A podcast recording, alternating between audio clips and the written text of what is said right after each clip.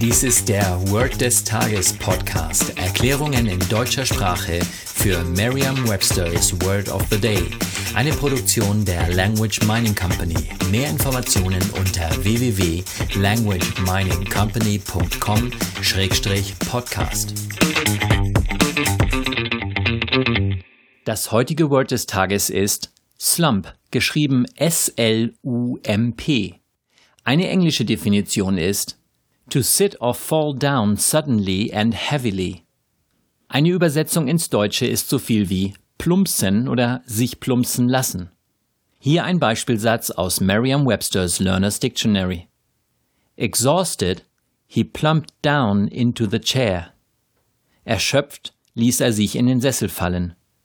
Eine Möglichkeit, sich dieses Wort leicht zu merken, ist die Laute des Wortes mit bereits bekannten Wörtern aus dem Deutschen, dem Englischen oder einer anderen Sprache zu verbinden.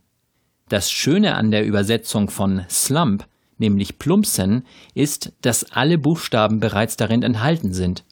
Die vier Buchstaben L, U, M und P stehen sogar in der richtigen Reihenfolge.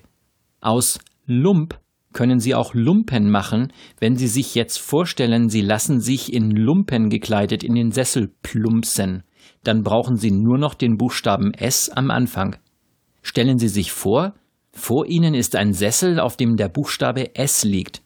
Sie sind in Lumpen gekleidet und damit die Lumpen zum S kommen, müssen Sie sich plumpsen lassen.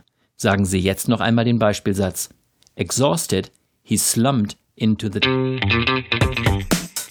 Das war Word des Tages mit Carsten Peters von der Language Mining Company.